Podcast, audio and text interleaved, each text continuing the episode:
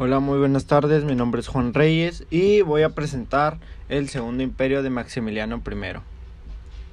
Para empezar, vamos a hablar quién fue Fernando Maximiliano José María de Habsburgo Lorena.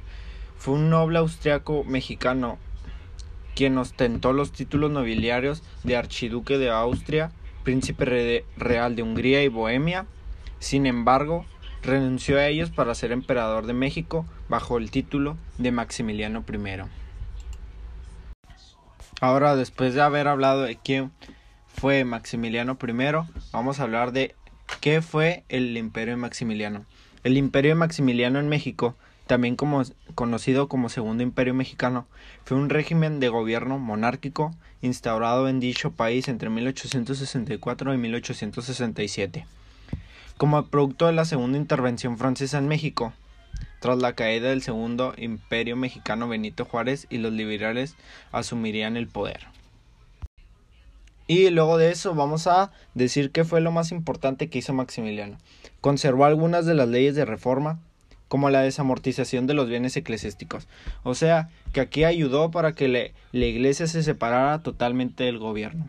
Integró miembros del Partido Liberal a su gabinete impulsó un decreto para, para abolir las deudas que los peones habían adquirido con los hacendados. O sea, que había hecho que todos los peones, o sea, trabajadores, obreros y todos ellos pudieran pagar sus deudas con todos sus jefes.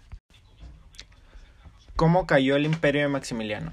El 19 de junio de 1867, el archiduque Maximiliano de Habsburgo fue fusilado en el Cerro de las Campanas. Querétaro, al lado de los generales conservadores Miguel Miramón y Tomás Mejía, lo que marcó el fin del Segundo Imperio Mexicano.